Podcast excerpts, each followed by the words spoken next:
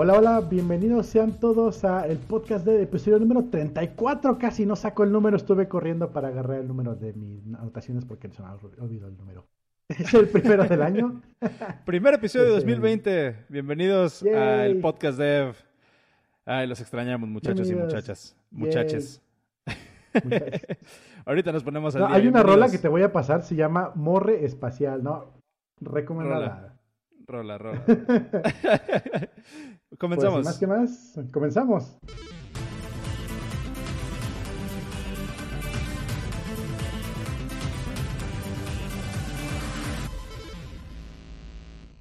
Ay, qué bonito se siente estar de regreso, de veras, ¿eh? Sí, ya extrañaba yo. ¿Hace cuánto? ¿Fue hace un mes nuestro último episodio? ¿El 10 de diciembre? No, fue un poquito. Exacto, fue un poco menos porque fue el 10, el 10, 11. A ver, aquí están las anotaciones que voy a hacer. Bueno, te vas a poner técnico por tres días. Exacto. Está bien. Cuatro porque tiene 31 días. Ay, no empieces. ¿Cómo te va, Cero? ¿Qué tal tus vacaciones? ¿Qué tal, qué tal ah, Veracruz? Veracruz. Pues está rico ahí en Jalapa, donde vive mi familia, es en Banderilla, de hecho. Eh, hace frío, mucho pinche frío me enfermé y apenas estoy saliendo de la gripa. Entonces, todo chido. ¿Y a ti cómo te fue? Sí, que te fuiste al, San Panchos. sí, sí, sí, estuve, eh, me fui a Napa, me fui a Napa, este, mm, estuvo bastante padre, la verdad, me gustó, me gustó mucho, fui de, de rápido, de ida por venida, como dicen. Este, ¿sí me sigues escuchando? Porque se acaba de trabar mi compu. No, sí tengo. ok. ok, creo que no fue buena idea esto del iPad. Ah, se cancela todo. ok. Grabando, ¿verdad? Pues yo creo que sí, porque no se puede, no, no reacciona mi computadora. Entonces. Ay, Ay, Dios mío. No le voy a poder, no le voy a, no manches. Espero, espero que me sigan escuchando. no puedo ver nada. Sí, te vimos, sí te vimos. No puedo ver nada. Está trabada. No funciona. Como que crasheó el driver ¿Y de me video. escuchas a mí? Sí. bueno. Bueno, pues ni modo, me la voy a aventar así, sin poder hacer las notas. Ya no tengo. Pues nos quedamos sin Oscar. Esperemos que se reconecte pronto. Está para que espere.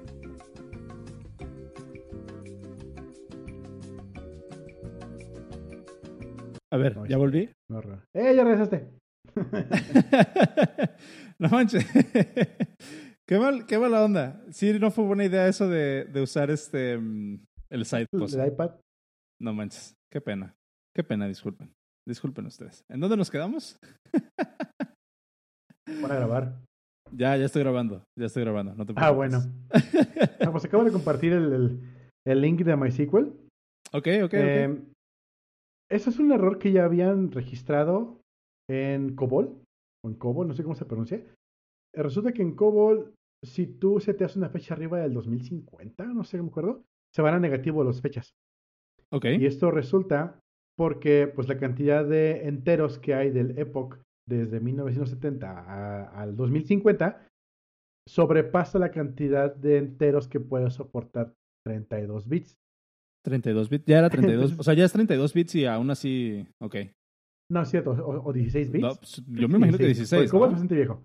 Sí, entonces, resulta que cuando llegas a esa fecha, se acaban los unos y cuando tú le pones un uno extra al binario, se vuelven negativos. Entonces las, las, fechas, las fechas, empiezan para atrás. Y ese fue el error que, que se detectó y dijeron, bueno, pues banda, tenemos como de aquí el 2050, no dejen de usarlo y pues la gente lo sigue usando, obviamente. Anyway, mismo error se logró, bueno, se encontró en MySQL. Y pero esta vez es con la fecha 2038, primero de enero. Ok. Eh, y, y este es un bug que está vivo en la versión de 64 bits de MySQL. No tengo idea por qué si son 64 bits afecta de esa forma, pero bueno, afecta. lo interesante es que ya se mandó el bug report y, la respuesta de, de MySQL fue, ah, sí, tenemos como 20 años, como 10 años para arreglarlo, todavía no se preocupe. Entonces está bien bug. Hasta el Me suena, Me suena eso. pues mira, quién sabe si llegamos, ¿eh? Eh, con esto de las nuevas nuevas. Ay, Dios mío. Sí me agüita, sí me agüita bastante. Pero no se trata de, de poner el podcast en un mood eh, sombrío, ¿no?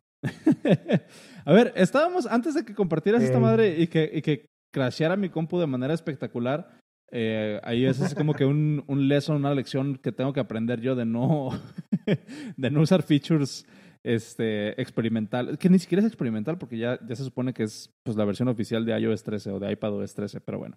Este, mm, nos estábamos poniendo al día, ¿no? Ah, antes de que crasheara. Sí, dijiste que te fuiste a Napa. Ajá, sí, sí, sí. Yo estuve, estuve en Napa, pasé allá Año Nuevo.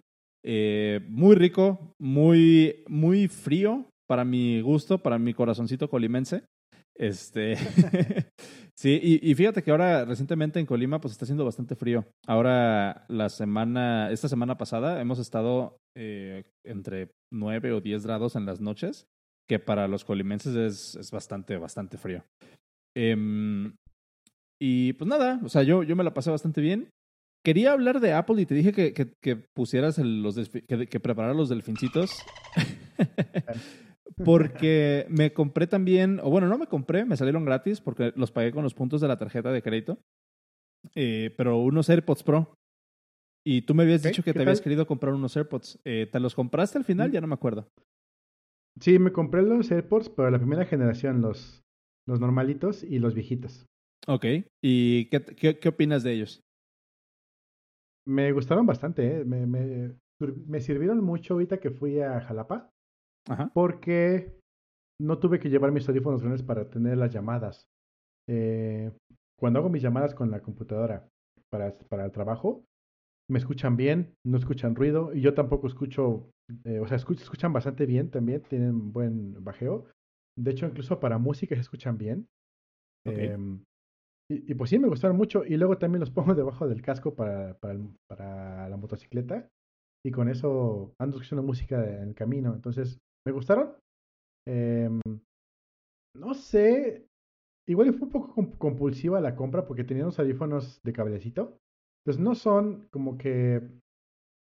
Esenciales. Si no hubiera tenido otros audífonos, exactamente. Me los compré por un poco de impulso y porque olvidé los audífonos en el Airbnb cuando estaba yo en México. Ok. Y dije, ah, no puedo vivir sin audífonos porque todos traen su desmadre. Entonces, chinga, fuimos a comprar los audífonos y me compré los pinches más caros que encontré.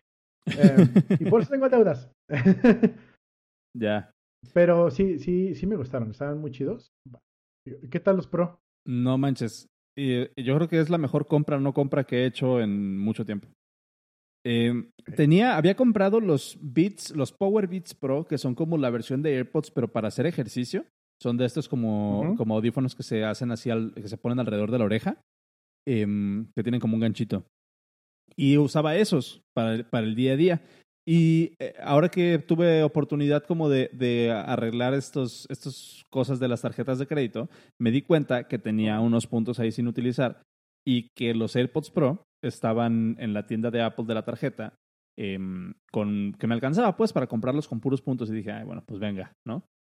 La neta no pienso pagar los 5.600 pesos que cuestan por, por unos audífonos, eh, por esos audífonos.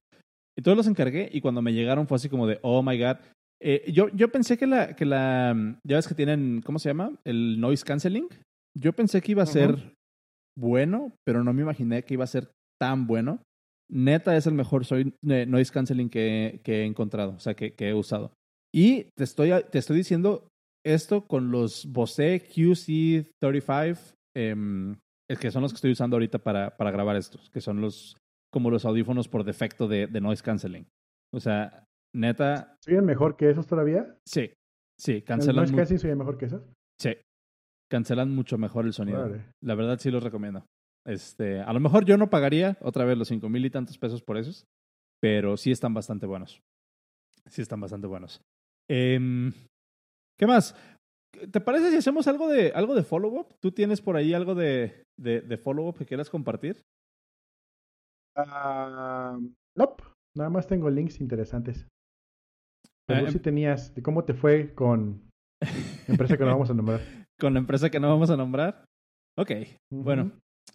Dije, no sé si se acuerdan, el episodio, el último episodio que tuvimos, el último episodio de 2019, yo les estaba platicando de una experiencia a lo mejor no tan, no tan buena que tuve em, con, con, una empresa con la que estuve haciendo eh, freelance, ¿no? Em, total, para, para no hacer el cuento largo, resulta que alguien en esa empresa escuchó el podcast, se echaron la, se, pusieron la, ¿cómo, ¿cómo, le llaman? Se pusieron la camisa, se, se, ajá, se, se, pusieron el saco, el saco, el sapo iba a decir. Ah, eso es como título. Se pusieron el sapo. se pusieron el saco, les quedó el saco, este, se encabronaron y me corrieron. Eh, la, forma, la forma como esto escaló básicamente fue, eh, al parecer alguien escuchó el podcast, se lo, se lo compartieron ahí internamente, se hizo como un debate interno hasta donde entiendo. Y eh, a mí ellos, a mí ellos no me dijeron nada, no me dijeron absolutamente nada, no me, no me, no me nadie se me acercó a decirme, oye, ¿qué pasó? Oye, ¿quieres hablar? Nadie se me acercó a decir, ok, vamos a, discutir los puntos, vamos a ver cómo podemos mejorar. Nada, absolutamente nada. Simplemente lo que empezaron a hacer fue me empezaron a bloquear el trabajo. Me empezaron a dejar en ah, visto, empezaron a ignorar mis comentarios, empezaron a ignorar mis preguntas. Y después eh, iban a quejarse con este intermediario, porque se acuerdan, les, les platicaba que, que yo, a mí me contrató una empresa y a su vez esa empresa eh, estaba contratada por esta otra empresa con la que al final de cuentas fue, fue todo el problema. Em, entonces, a mí no me decían nada, nada más llegaban y se quejaban con, mi, con el intermediario de que, oigan, esta persona no está trabajando y no está trabajando y no está trabajando. Ah, cuando sí estaba trabajando, lo que pasaba era de que pues, no contestaban mis, mis preguntas. Em, y al final lo que pasó fue de que nomás de repente mandaron un correo y sí dijeron así como de, este, mm, ¿sabes qué? Eh, no estamos viendo resultados, y a partir de ese momento ya no tiene acceso a ningún repo ni a ningún servicio. Así, bajaron el switch y cuando yo regresé a mi compu después de, después de tomarme una taza de café, ya no tenía acceso a nada. Y fue así como de, ok, nice. Buena forma de manejar los, los issues, buena forma de, de, mm, ¿cómo se podrá decir? De afrontar los problemas, ¿no?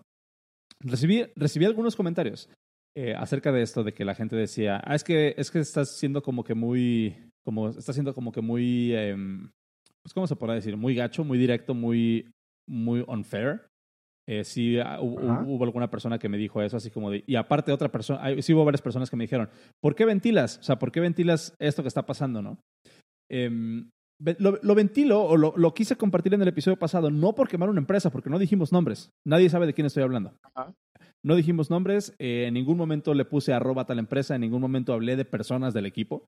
En ningún momento hice nada de eso. Simplemente lo estaba viendo desde mi punto de, eh, desde mi punto de vista como alguien que ya tenía malas experiencias haciendo consultoría y reafirmé por qué no me gusta hacer consultoría. Les, les platiqué la historia y para, para, los que estén escuchando este episodio y no sepan de lo que estoy hablando, váyanse al episodio 33, lo pueden encontrar en el podcast punto de diagonal 33. Y básicamente me aventé como 20 o 30 minutos hablando de toda esta situación, ¿no? De cómo fue el proceso de onboarding, de cómo fue eh, todo esto. Y no lo hacía otra vez. sí, ya dicen en el chat, ya quemaros. No, no los voy a quemar. La verdad es que no. No, es, no se trata de eso.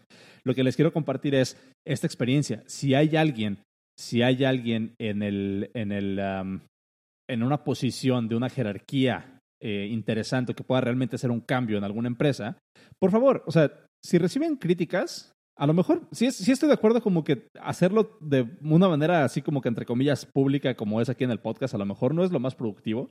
Eso sí se las concedo. Pero otra vez, no lo hago por chingar. No lo hago por... por si, si, fuera por chingar, diría nombres y pondría el arroba y el nombre de la persona. No se trata de eso. Se trata de, de generar como esta, esta empatía para que te des cuenta de cómo vemos las personas que nos estamos integrando al equipo, cómo están pasando las cosas, ¿no? Si yo, si yo ya sentía que, que esa empresa no tenía buenas prácticas, que no tenían un equipo, este, ¿cómo se puede decir? Un equipo con, con, experiencia realmente, eh, con, con, ganas de aprender, con ganas de crecer, este, lo confirmé nada más por la forma en cómo reaccionaron a la crítica en el que en ningún momento, en, ningún momento eh, se dijo nombres solitos se pusieron la camisa y la forma en cómo en cómo reaccionaron fue bloquearme mi trabajo y correrme. Básicamente no aceptaron ninguna de mis contribuciones en las tres semanas que duró mi estadía dentro de esa empresa. Em, Y, pues nada, simplemente queda como, como la anécdota. Siento que todos podemos aprender algo de esto. Si ustedes están otra vez en alguna posición, en alguna empresa, en la que puedan eh, hacer un cambio y aprender algo de esto, por favor, tomen nota, ¿no? O sea, ¿tú, tú qué opinas, tú qué opinas de esto? Em, mira, todas las empresas deben tener su cultura y en esa cultura deben de tener una forma de recibir feedback. Sí o sí, no, no hay forma de, de no manejarlo. O sea, no puedes ignorarlo, simplemente no va a funcionar. Em, y eso va para todas las empresas, solamente que sí es un poquito diferente para cada una y se puede complicar en alguna forma, pero vamos, no puedes ignorar el fuego, no puedes ignorar cuando suceden las cosas. No, eso funciona en redes sociales, pero no en una empresa. Sí, no. Aquí está, eh, este no, pero, pero se trata, se trata eh, otra vez como de, de, aprender de esto, ¿no? O sea, siento como que todos podemos hablar por, por o sea, ¿cómo, ¿cómo dicen? Las acciones hablan más que las palabras. Em, si alguien te está dando feedback, ah, o, tú dime, tú, tú sientes así ya, como dicen en, en el vernáculo, este, pues guarro, ¿no? ya al chile. ¿Crees que me pasé de lanza? O sea, con, con, mis comentarios, o crees que fue una crítica constructiva? ¿O cómo, cómo, cómo tomarías tú, tú mis comentarios? Fue un desahogo porque no estabas criticando, simplemente estabas desahogando. Estaba platicando lo que pasó. no le estabas diciendo, exacto, estabas platicando, no estabas diciéndole a esta empresa literalmente, oigan, ese es el pedo, porque eso sí sería una crítica constructiva, sería directamente, oigan, eso está así, así, así, así. Te estabas desahogando, estabas platicándolo.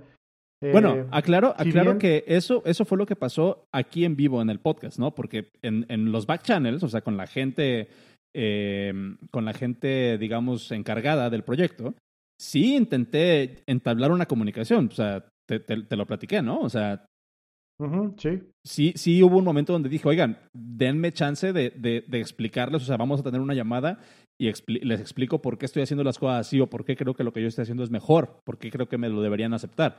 Sí se intentó hacer una, una, una negociación, entre comillas. Sí, pero pues bueno, eh, Igual no hubiera sido el mejor lugar para hacerlo, Pocket. Pero pues tampoco es como dijiste, oigan, esta empresa así, así, así, nunca, no vayan a trabajar allí, sale Pues no, tampoco fue así. Entonces no, fue something in between. sí, sí, al final de cuentas, este, mi, mi takeaway de todo esto es de que sí, a lo mejor no fue lo más afortunado haberlo, haberlo dicho. Em, a lo mejor no fue lo más afortunado, este, haber dicho lo que dije, lo, lo más afortunado, perdón, haber dicho lo que dije. Pero por otro lado, sí siento como que otra vez todos podemos aprender algo de esto. Y em, no me quiero imaginar cómo habrían reaccionado si sí hubiera dicho el nombre. Entonces, pues bueno, ahí queda. Si, si quieren el contexto, este, váyanse al episodio 33 y que, que coincidentemente, en la, en la, como por azares del destino, ese episodio se llama Todo es culpa de Swanros. y pues, este, ¿cómo te digo? Y pues sí, la verdad es que sí. Dice, dice alguien en el chat.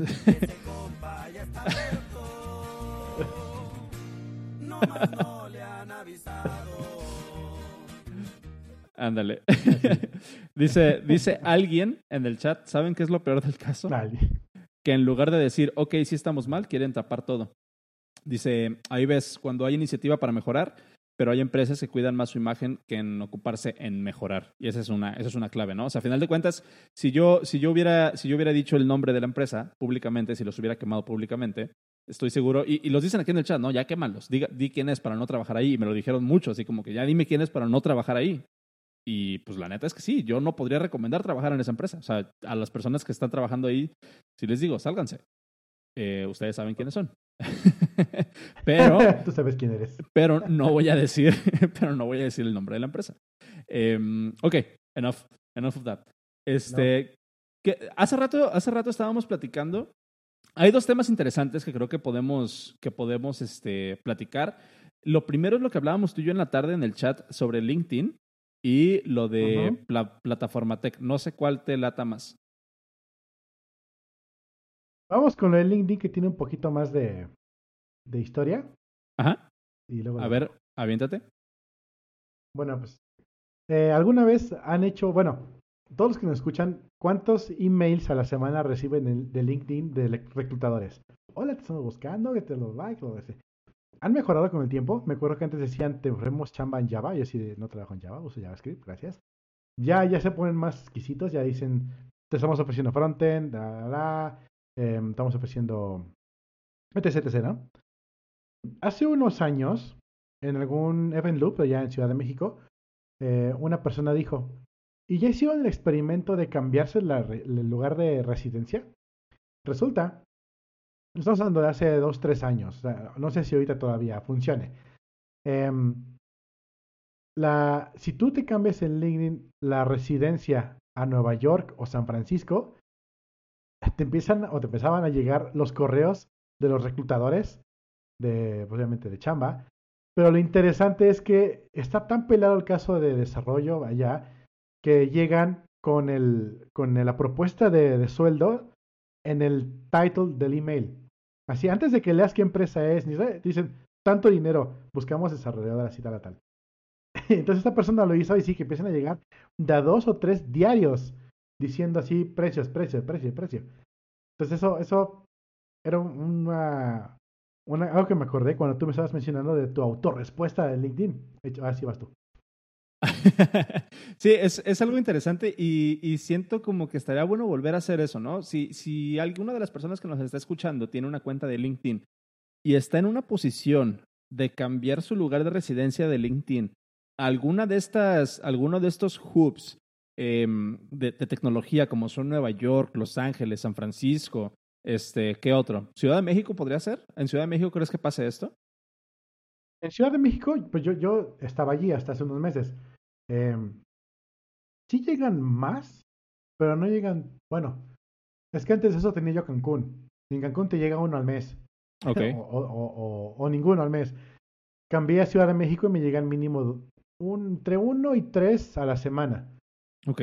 En Colima me llegaba ninguno también. La, la cosa pues con Colima. Sí, la cosa con Colima es de que sale como Guadalajara y sus alrededores. O sea, no, ni siquiera sale como Colima, ah, como que no está reconocido. Entonces, para, para LinkedIn yo estoy en Guadalajara, cerca de Guadalajara, ¿no? Entonces ya, ya cuenta como... Y alrededores. Ah, y alrededores. Pero, pero estaría padre eh, de algunas de las personas que nos escuchan, si tienen la posibilidad de hacer este experimento con nosotros, por favor, estaría, estaría padre saber si realmente pueden ver un cambio ustedes. Y ahorita hablamos, ahorita hablamos de las... Em, como, como hablamos de las implicaciones de esto, ¿no? Porque creo que estaría interesante eh, desenvolver un poco ese tema. Eh, cámbiense su lugar de residencia a San Francisco o Nueva York y vamos a ver cómo es la, cómo, cómo es la diferencia de interacción con los reclutadores. Siento que estaría padre eh, conocer de eso un poco. Y, y, me refiero a esto porque eh, precisamente me gustaría hablar como de la, de la cultura de contrataciones en, en Latinoamérica. O sea, lo que decía alguien ahorita aquí en el, en el chat si te llegan 8 o 10 correos de, de, LinkedIn a la semana y al menos dos de esos no leen el perfil y te piden que te piden que este a mí me llegan también de Java o de React, ¿no? Es así como que, dude, ni siquiera te diste la chance de leer mi, mi, eh, mi perfil o de leer qué es lo que hago. O sea, ¿tú crees que, cuál, cuál es tu perspectiva de eso? O sea, ¿será realmente que los reclutadores son, son este, flojos?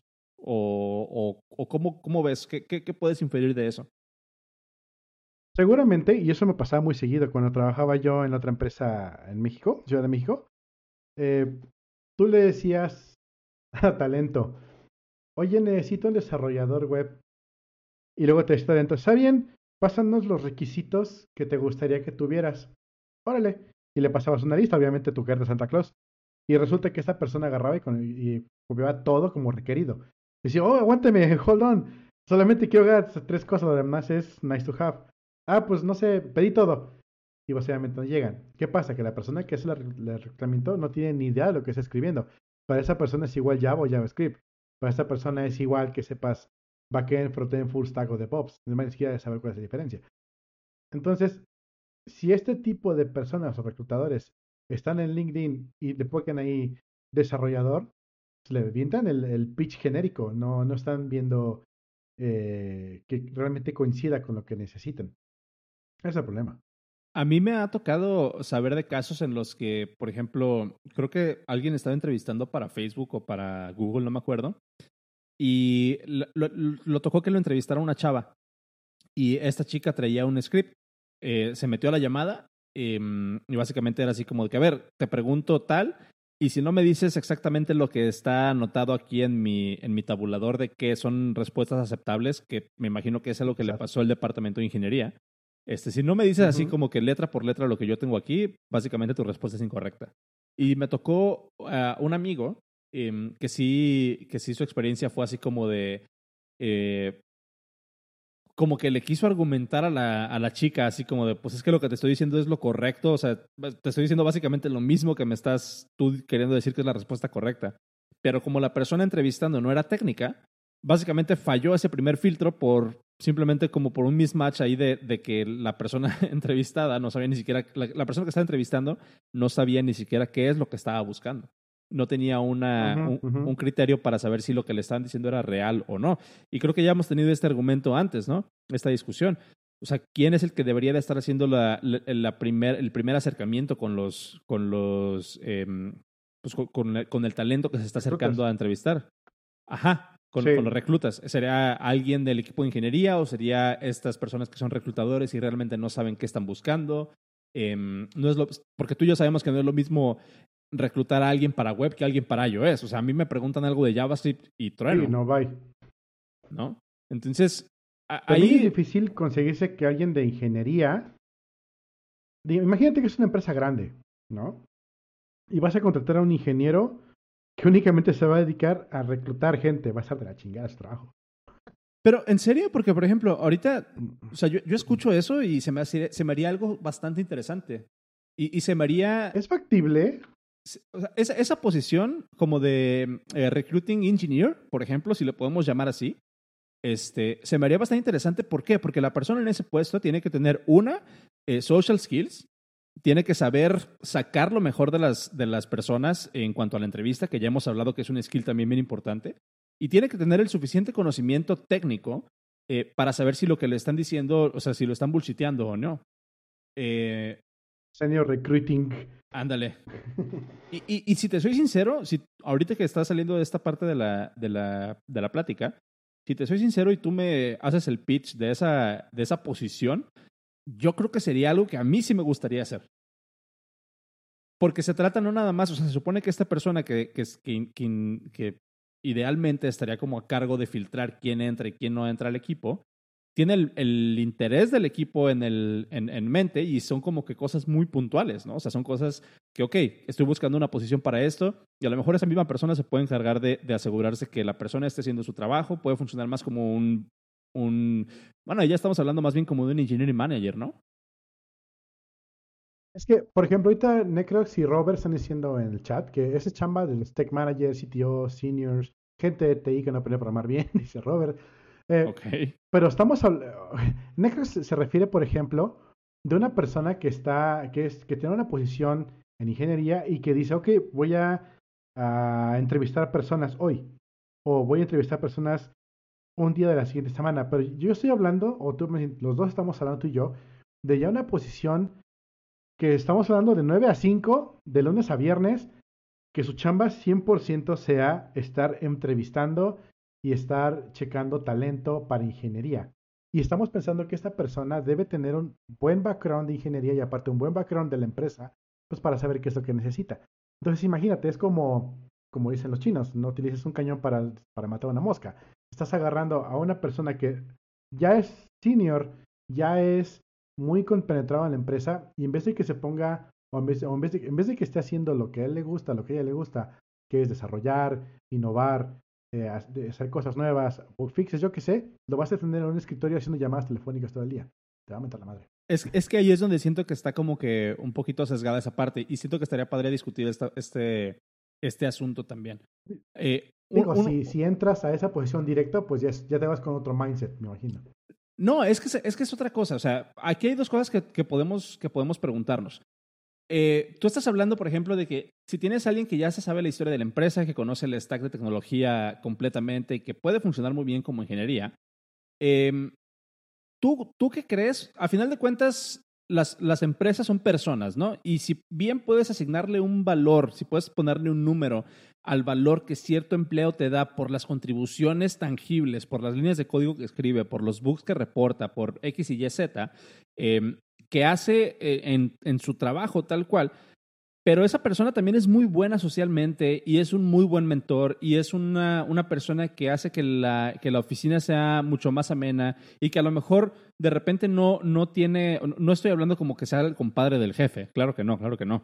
Sino me refiero a este, este tipo de, personas que son como que eh, unicornios en el sentido que son muy buenas en las dos áreas eh, ¿tú a qué, le, tú a qué le, eh, le, pondrías más valor? ¿A las líneas de código o al hecho de que esta persona, a lo mejor, si dices, si la pones en un escritorio de 9 a 5, sí te va a mentar la madre? Pero yo, cuando me describes este puesto, si yo hiciera eso, si yo estuviera en ese puesto, yo no estaría en un escritorio de 9 a 5, yo estaría en meetups, yo estaría en cafés, yo estaría eh, conociendo gente afuera, atrayendo talento, yendo a otras empresas, yéndome a un coworking. Yo no estaría en un escritorio.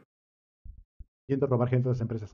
Sí, bueno, igual y sí, está bastante bien. Ahora, aquí tiene un punto muy interesante, Necros. Dice, las únicas empresas que contratan ingenieros a la bestia son consultorías. Y por lo general esas no buscan calidad, solo cantidad para vender. Y pues sí tiene un buen punto. Yo, contra, yo contratago ese punto con, ok, ¿qué tal Facebook, Google o Apple? Son tres empresas que seguramente le están contratando a la bestia ingenieros y no están buscando cualquier tontería. Entonces ahí sí habría la necesidad, si no es que sí existe la posición de esa posición de una persona como tú le describes. Sería interesante, ¿no? Yo creo que en una empresa donde tengas esa cantidad de requerimiento constante de desarrolladores o de ingenieros, como quieras llamarlo, y obviamente tengas la cantidad de trabajo para soportar esa cantidad de entrada de, talento, pues sí, sí vale la pena tener a alguien así. Em, y también depende mucho de la persona. Hay, hay, desarrolladores que te van a decir, yo no quiero hacer otra cosa más que desarrollar. Y, y, pero también podrá gente que te diga, ¿sabes qué? Pues yo sí me aviento. Yo, yo siento que sí me aventaría. Dice, dice Robert, usualmente son los evangelizadores. Eh, ahí es un, la evangelización es un rol bastante interesante y de hecho hace unos meses yo estuve como buscando una oportunidad en Apple como developer evangelist Em, porque las posiciones de, evangelizador, por lo menos en Apple, son bastante interesantes porque ellos se encargan básicamente de, usar los frameworks. O sea, no trabajan en el framework como tal, sino que se encargan básicamente de dominar los frameworks, de hacer aplicaciones internas para conocer los pros y los contras de los frameworks. Y muchas de las cosas que tú ves, por ejemplo, en, en los libros de Swift, que tú ves en los tutoriales de Apple, son cosas, son mejores prácticas que salen de este proceso que tienen los evangelizadores de estar masajeando los frameworks a un nivel interno, eh, de conocer como los mejores patrones que puedes usar para hacer tal cosa. Eh, también, por ejemplo, he visto muchos evangelizadores de Apple que obviamente eh, eh, son, como, son como unicornios también. Si ves uno, si identificas a uno, yo tengo una lista, eh, que es una lista privada, pero yo tengo una lista con correos y nombres de, de evangelizadores con los que me he encontrado este, en, pues durante mi, como mi interacción ¿no? con, con, ciertas personas. Entonces ahí tengo como que una lista. Y estas son personas que literalmente su única chamba es, aparte obviamente de cómo encontrar estos patrones y demás, es estar en, en, Stack Overflow, es estar en los Apple Developer Forums contestando preguntas, es em, estar como apoyando a la comunidad a, usar mejor los, los frameworks de Apple. Em, y no, los evangelizadores de Apple no son Apple fans porque son framework, son evangelizadores de las tecnologías de Apple. O sea, no te están diciendo que compres el nuevo iPhone ni nada de eso. Pero, pero sí, o sea, es una posición bastante interesante, pero no se trata de hacer recruiting. Ellos están velando más bien porque las personas utilicen la tecnología de la manera correcta, no por atraer a gente. Y eso siento que es una distinción, es una distinción bastante buena. Es un trabajo perfecto, sí. Sí, sí, la, neta sí, ¿eh? O sea, yo, yo, estuve, yo estuve persiguiendo esa, esa posición este, pero son, ah, creo que ya lo he dicho antes en el podcast, de repente he tenido como que cierta visibilidad a cómo trabaja, este, cómo trabaja Apple internamente. Eh, y me he dado cuenta que, aunque no lo creas, los equipos de trabajo son súper pequeños. O sea, tipo una, una, una persona, creo que ya también platiqué esa anécdota. Me tocó conocer en San José hace uno o dos años a la persona, la persona que diseñó el, todo, todo el flujo de, de share de las aplicaciones. Cuando tú le das compartir en Safari, toda esa ventanita que sale con, con, las opciones de mandar a mensajes, de mandar por airdrop y demás, fue una persona, una sola persona la que lo, la que lo implementó. Y este, así, o sea, así son los equipos. En el equipo de frameworks de, de, mm, de mapas hay un evangelizador y hay pocos developers, no te puedo decir cuántos, pero son muy, muy pocos. Entonces, estas posiciones sí son muy buenas, sí suena como el trabajo perfecto, por lo menos para mí, eh, pero son muy cotizadas también, son muy codiciadas. Y muchas veces lo que sucede es de que es misma gente del equipo que ya trabajó tantos años desarrollando frameworks, brinca a estas posiciones porque ya no te interesa tanto desarrollar. Eh, sin embargo, ya como, ok, ahora sí voy a comunicar, voy a buscar las mejores prácticas, voy a a sacar como contenido para, para hacer que otras personas puedan utilizar mejor esto, este trabajo en el que ya le invertí tanto tiempo. ¿Cómo ves? pues hablando de evangelizador, el siguiente punto que teníamos ahí pendiente es una noticia que salió ayer. Sí, ayer, ayer fue cuando la sacaron en, en internet. Fue que Nubank Acquihires, plataforma tech. Eh, lo primero que googleé fue qué chingón significa Acquihires. Acquihires, para, para la gente que no, lo, que no lo sabe, el, el término Acquihires es como un slang que de, repente se utiliza como en, en círculos de, de tecnología para cuando una empresa compra a otra, pero por el talento, ¿no? No tanto por el producto. Correcto compra a la otra empresa, pero le vale dos kilómetros lo que la empresa haga y, únicamente quiere el talento para que desarrolle cosas para ellos. Y ahora que veo el, el término, resulta que eso nos pasó a un compañero y a mí que tenemos una empresa. tenemos una empresa en Cancún de, de social mining y resulta que nos acuijairaron en Ciudad de México. Nos sí, vamos a venderle esta empresa bien chida, tenemos esto y mucha tecnología, chingón, y este, les va a gustar mucho, queremos venderlo por tanto. Y dice, no, no nos interesa esto, queremos ustedes dos. Y pues, ah, pues, pues no, es que no, no, queremos eso. Les ofrecemos tantos billetes. Bueno, sí, este, así que digas no está nada sobre piedra, ¿verdad? y así fue como nos acuijaron. ¿Y qué tal? ¿Cuál fue tu experiencia? antes de pasar a lo siguiente, ¿cuál fue tu experiencia en, en o sea, cuando te hacen el, el acquihire? O sea, ¿qué tan difícil fue para ti dejar tu producto y básicamente pues vender tu talento, ¿no? Tal cual. O sea, a final de cuentas, si estás desarrollando un producto, si estás trabajando en algo, es porque debe de haber como cierta pasión, siento yo. Em, ¿Cómo fue tu experiencia eso de, dejar eso detrás por, por irte por... No, que no estoy diciendo que sea algo malo, ¿eh? O sea, ¿cómo, cómo, ¿cómo lo razonaste? A mí me suena muy difícil de hacer. Pues con el tiempo aprendes a, desacoplarte, de, a, perder el, el, el, ownership. ¿Cómo le llamas? ¿Cómo le llamas? Es otra, otra palabra. Eh, eh, por ejemplo, cuando hablo mal de tu código, que no te enojes. ok. Sino que lo aceptes. Anyway, esa cosa. Removerte de la ecuación, como ya hemos dicho antes. Eh, eventualmente todos los desarrollos que haces pues van a llegar a un final y o van a evolucionar algo que no vas a seguir trabajando y vas a llegar a ese punto. Nosotros teníamos la idea de vender la página. ¿En serio? eh, dice Necros que no digan a cero, pero que en varios trabajos atrás usaban su producto que vendieron. Ah, depende de cuál había sido. Ya salió. Em, eh, resulta que el, producto que estábamos haciendo nos gustaba mucho, era difícil venderlo. Eh, ándale, resiliencia, sí, no, resiliencia es más lo que dice Robert, la palabra. Em, era difícil vender el producto y queríamos vender ya la compañía, no el producto ya tal cual, porque pues era mucho problema, a una empresa que le pudiera tomar el, el uso que, que, él quisiera y pues bueno, este... Sí, justamente es una, una, una, cosa de social media y TV show, sí, justamente. Eh, ok, un poquito más el de, de, de background. Esta empresa, bueno, esta empresa que teníamos se llamaba Pulso Viral y hacíamos un social wall eh, proyectábamos en una pantalla gigante o en un proyector, donde quieras, eh, todos los tweets que entraban de un cierto hashtag. Así empezó la idea y fue creciendo a check-ins, fue creciendo a Facebook, fue creciendo a Foursquare. Bueno, check-ins y Foursquare lo mismo. Eh, y luego lo cambiábamos a, entregábamos reportes de cuánta gente, eh, milla por tiempo, si hacíamos tren topping, todas esas cosas, ¿no? Tren topping, eh, está bueno. el, el tren topping. Ya sale el Eh, título. ya es el otro título, el tren topping. Em, entonces, estaba muy chido para, para usarlo en, en, en antros, por ejemplo, ojalá muy bien en, Cancún. Eh, pero pues no se vendía muy bien, era, era difícil venderlo, eh, porque la gente nunca le veía mucho uso. Y aunque, aunque el engagement que sí llegaba era muy bueno, o sea, la gente sí decía, ah, no mames, se le ve mi cara en la pantalla, güey, sigue mandando. Y era un ganar-ganar, porque el, el Vimeo que lo hacía recibió un chingo de tráfico y pues se la daba a conocer y a la siguiente tenía más gente. Estaba chido.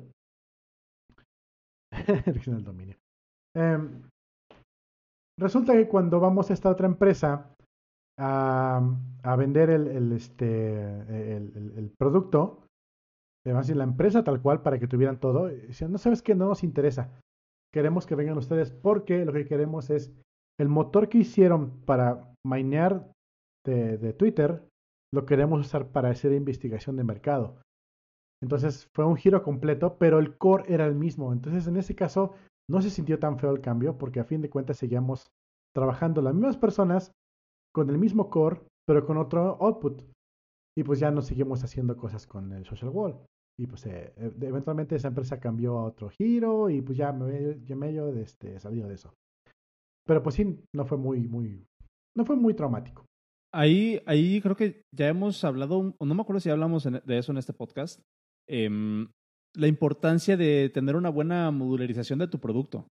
Em, y, oh no, ya me, ya me acordé, creo que eh, en el hackathon de, de- que, que se hizo en Michelada hace unos meses, eh, yo platicaba con unos chavos, estuve ahí como de mentor, y platicaba con unos chavos que traían una idea. Eh, no me acuerdo bien cuál era la idea, pero total, el gist de lo que yo les comentaba, o en la parte en los que los mentoreé, es de que muchas veces el feature, lo que realmente vale de tu... Estuve como de mentor. este... muchas veces, muchas veces el, el feature o lo que, lo que realmente vale de, de tu empresa no es el producto, sino la tecnología. La tecnología que haces. Em, ¿Qué fue lo que te pasó a ti? O sea, lo que realmente valía para ellos es a lo mejor es el, el, el motor de ingestión de social media o de procesamiento de datos o no sé qué, que, que lo aplicaste en su momento para un video wall, ¿no? Pero en realidad ese mismo motor Sí. tú lo puedes utilizar para X o Y cosa. Entonces, eh, ahí viene como esa, esa lección. Separen bien, o sea, su, su, su empresa, el valor realmente de su empresa no es el producto tal cual, no es el loguito, no es nada de eso. Dice Necrox en el chat como Pied Piper. Exactamente, de eso se trata toda la serie de Silicon Valley. Exactamente, ¿cuántas veces pivotearon esa empresa? Y seguía siendo el mismo core, exactamente el mismo core. Ahí va, esa, es, esa es la lección a la, a la que voy. Eh, y creo que nos da una buena, este comentario nos da un buen segue a lo que sigue. ¿Por qué Nubank compró a Plataforma Tech? Que como, como paréntesis, Plataforma Tech es el equipo eh, que desarrolla Elixir, son los sponsors principales del Elixir, el lenguaje de programación. Eh, José Balim, que es el creador de Elixir, trabaja, es el CTO de Plataforma Tech. Entonces, no sé si nos puedas dar un poquito más de, de contexto sobre eso. Bueno, ya dice todo el contexto posible, pero lo que lo que lo que realmente pues empezó a hacer que corriéramos como pollo sin cabeza aquí en la oficina fue porque, bueno, nosotros trabajamos con, con Elixir para todo, ¿no? Entonces me puse a pensar, y seguramente muchos más lo hicieron, acerca de que, bueno, ¿qué pasa cuando Nubank, que es, quieraslo o no, es una Competencia. empresa que también está en el mismo rubro de nuestro mismo, por no decir competencia, que adquiere la empresa que es el principal sponsor del lenguaje de programación que usamos nosotros para trabajar. Así como que, ah, ahí sí pasamos toda Node. No. Eh, otra, otra cosa que también salió allí fue, ok, después, si no me equivoco, por ahí hay un tweet de José Balim, si, si, no me, si, si me equivoco, que me corrija Necrox, eh, diciendo que, ok, se llevan a la empresa, pero Elixir tal cual eh, lo va, no, no, se va con ellos. Simplemente van a dejar de pues trabajar en eso, este Como full time. Como siguen haciendo. Exactamente. Y van a mandar Elixir a la comunidad para que sea community driven. Y esto, lejos de decirme, ok, no hay problema, me dio un poquito más de miedo. Porque ya vi ese paso. ya vi, ya, ya, ya, me sucedió eso, por ejemplo, con CodeIgniter. CodeIgniter estaba muy chido. Y de repente dijeron, ah, sí, este, pues no renta, así que vamos a dejar a la comunidad. Y se fue al carajo. Y también pasó con este CouchDB. CouchDB también estaba muy chido, pero pues no, no era negocio, así que lo mandaban a Apache y se fue al carajo. Y así como todo lo que se va a Google X también se fue a la chingada. Entonces, eso me da un poquito de miedo. Eh, ok, se queda únicamente José Balín como core developer, entonces, pero el resto ya no. Bueno. Pues mira, aquí pues estoy leyendo. Trabajando. Estoy leyendo el, el, blog post que salió en Plataforma Tech y dice: para, para el proyecto, o sea, para Elixir en particular, José Balim y el Elixir Core Team van a continuar desarrollando y manteniendo el lenguaje de programación en la misma capacidad que lo han hecho durante los últimos años, independientemente de Plataforma Tech y Nubank que ya se pusieron, aquí dice que ya se pusieron supuestamente en contacto con el core team de Elixir para transferir todos los assets, incluyendo los trademarks y el, Elixir website, el, sitio de internet, al control de José Balim y el core team. Em, o sea, básicamente el, razonamiento que está diciendo aquí Plataforma Tech es todos estos proyectos open source que, que, nos han dado el nombre a Plataforma Tech como uno de los grandes sponsors de proyectos open source en, en la comunidad, eh, al final de cuentas, aunque Plataforma Tech es el que ha estado, digamos, pagando por este desarrollo, el esfuerzo de mantener esos proyectos y de desarrollar los proyectos y de crear una comunidad alrededor de todo esto son de individuos. En este caso dice José Balim.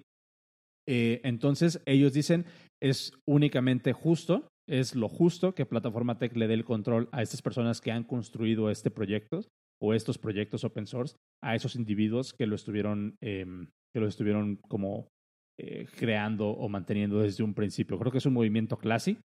Creo que si realmente es así, aplausos porque bien pudieron haber mandado todo al carajo, ¿no? Y decir, ahora Nubank es dueño de Elixir. Pudieron haberlo hecho. Pues sí. Y hace. Ay, no, ya se me, ya se me olvidó el, el link. Iba a decir una, una Hace poco vi que salió una alternativa a Elixir que también era un lenguaje funcional sobre Erlang. No, no, no, no. Alguien, alguien sacó un, un igual un lenguaje de programación, este, eh, me estoy intentando acordar, pero no.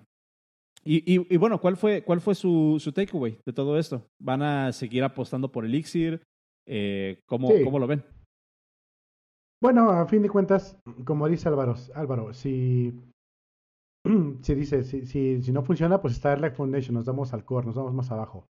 Pero no, no, no hay ningún ningún este plan para movernos del Elixir. De hecho, estamos muy, muy metidos en ese barco.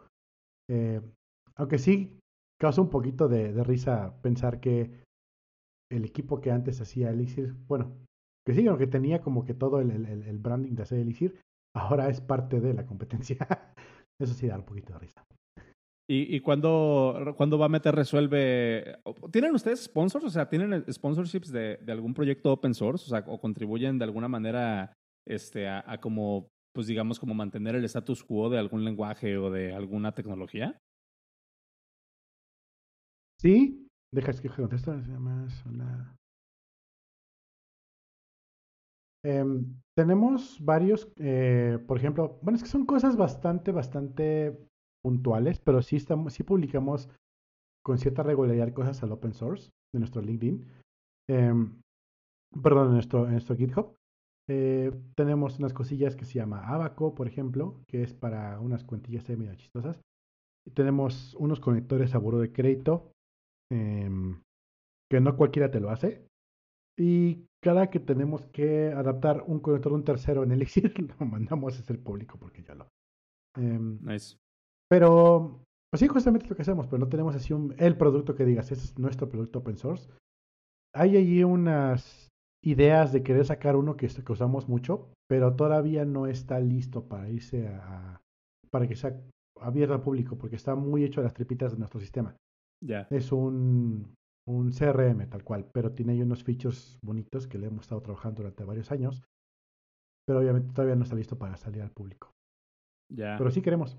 Estaría padre, eh, como mm, muchas veces las personas piensan o la gente a cargo. Siento que es una. Ahorita mi, mi, mi, cerebro está como pensando en cuatro threads al mismo tiempo. Pero básicamente lo que se me viene ahorita a la mente es de que eh, muchas veces es de la cultura latina, lo he visto mucho en cultura latina, pensar que la competencia es mala. O sea, pensar que, mm, que, mm, que no me conviene que haya una persona que haga lo mismo que yo, que utilice la misma tecnología que yo, porque eso me va a afectar a mí. Cuando es exactamente todo lo contrario. Yo siento que estamos en un punto en el que lejos de hacer eso, lejos de aislarnos, deberíamos de apostarle más al open source. Y a mí, o sea, yo diciendo lo que no, que, he sido como muy crítico en el pasado de, de, la cultura del open source, de toda la cultura alrededor, no precisamente del open source. Em, pero se me ocurre, por ejemplo, o sea, hace ratito estábamos hablando de esta parte de, de que tu, tu asset, tu mayor asset no es precisamente tu producto, sino la tecnología que estás desarrollando. O sea, idea, ¿no? A, lo mejor se la puedes pasar a tu, a tu jefe. Bueno, ahí está, hay alguien ahí de, de tu trabajo en el, en el chat. Eh, ¿qué, qué, ¿Qué podría mejorar en, la, en el ecosistema de banca en México si, por ejemplo, resuelve se pone como uno de los principales sponsors para tener una plataforma o para prestar este servicio de conexión con buró de crédito y fomentar la, la competencia en el mercado. Y ese eh, le rentan ese motor a, a otras empresas. O, entonces, ahí ya creas ustedes un mercado en el que puede llegar cualquier hijo de vecino, como yo, y poner mi propia fintech y enfocarme en el producto, ¿no? Siento que estaría padre, creo que creo que es lo que ha estado pasando últimamente con mucho, he visto que está saliendo como que mucha tarjeta de, de débito últimamente, mucha banca en línea. ¿Habrá pasado algo así más o menos ya? Casi todas, bueno, casi todas, dos. dos tarjetas de esas que he visto nuevas utilizan el mismo core que se llama Cacao. Cacao tiene la facilidad de que su API es bastante amigable, es kilómetros y kilómetros y años luz de más amigable que lo que hacían cualquier otra empresa hasta el momento. Y eso ha ayudado a que salgan más empresas ofreciendo ese servicio, aunque a fin de cuentas todos usan el mismo core. Eh, igual es algo como lo que estás mencionando. Sí, y, ahí va como otro. Ah, sí, aunque no es open, pero eso es, exactamente lo que iba a decir ahorita. Ahí es cuando empieza a ver como una, una diferencia entre las personas que empiezan a pensar en producto, que yo me imagino, por ejemplo, podemos extrapolar todo esto y podemos decir, hay personas que piensan en producto, o sea, en utilidades, en aplicaciones, y hay personas que piensan, o que piensan, ¿eh? Con el trend topic. Este, eh, hay personas que piensan en plataforma, que se me viene mucho a la mano, mucho a la mente. Otra, uy, ¿qué me pasa hoy? Se me viene mucho a la mente la diferencia o la relación, por ejemplo, que puede tener Shopify, que es el producto, eh, con Stripe, que es la pasarela de pagos. Entonces, Stripe, todo el mundo conoce Stripe porque es la forma más fácil de integrar pagos a tu sitio web por, por millas, o sea, por, por kilómetros, ¿no? Ya lo hemos platicado aquí también. Y a partir de eso puedes tú tomar a Stripe y convertirlo en algo completamente diferente. Así como si te subes un nivel hacia arriba, tú puedes tomar Shopify y poner tu propia tienda. ¿No? Entonces, es, hablamos otra vez de, de estas capas. Yo siento, y si hay personas que nos están escuchando, que pues, si no, no estaríamos diciendo esto, pero si hay personas con idea eh, de hacer algo así, yo siento que ahorita estamos en un muy buen momento para empezar a enfocarnos en hacer herramientas, no en hacer productos para el usuario. Siento que ahorita podemos enfocarnos a hacer herramientas, hacer frameworks que podamos vender, hacer, tomar un problema complicado como por ejemplo es eh, conectarte con buró de crédito y procesar y analizar esa información. Eso, es, es, eso yo es así como que, ok, es un problema que nadie más lo va a resolver y a partir de ahí puedes construir lo que quieras ahí está el negocio. Es, o sea, no por poner dedo en, una, en un caso de uso en específico, ¿no? Pero es lo que, por ejemplo, nosotros hacemos con PDFs. PS PDF Kit, nada más hacemos algo, PDFs. Y a partir de ahí, cualquier aplicación que quiera usar PDFs nos utiliza a nosotros y se olvidan de manejar PDFs. Siento que 2020 y a partir de ahora puede ser un muy buen momento para empezar a enfocar en infraestructura, en frameworks. Siento que eso va a estar, va a estar padre en los próximos, en los próximos años.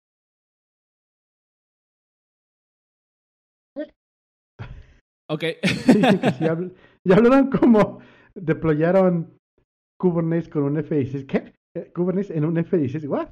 What?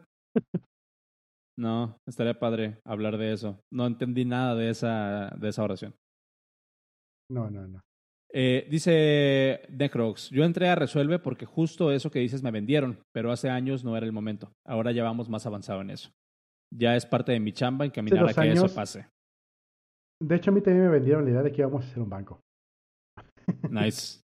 Bueno, pero obviamente no puedes llegar a ser un banco, o sea, sacarte un banco de la cola en, en dos semanas. ¿Estás de acuerdo? O sea, No, pues no. o sea, sí tienes que crear toda la, infra- la infraestructura, pero cuando salga, yo siento que va a estar, va, a- va a estar algo, va a estar algo muy padre. Eh, entonces, ¿Sabes qué hace falta en México? Un No. Bank as a Service.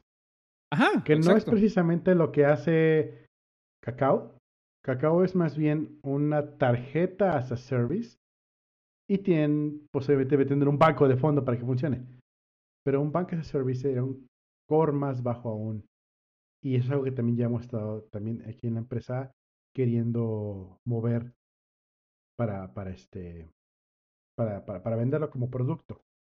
Eh, pero obviamente, como dices tú, no te lo sacas de la cola en dos semanas. Eso mero. Sí, ya sé que estoy haciendo yo, pero pues no salen dos horas. ya, ya ventilando, ya se están peleando aquí por porque Cero no ha entregado sus tareas. Este, Sí, y aparte que está dando los secretos corporativos de, del, del siguiente año de operaciones de su empresa. No, no, no, no hay que ser como hashtag empresa conocida, hay que hablar abiertamente de lo que hacemos y lo que hacemos mal.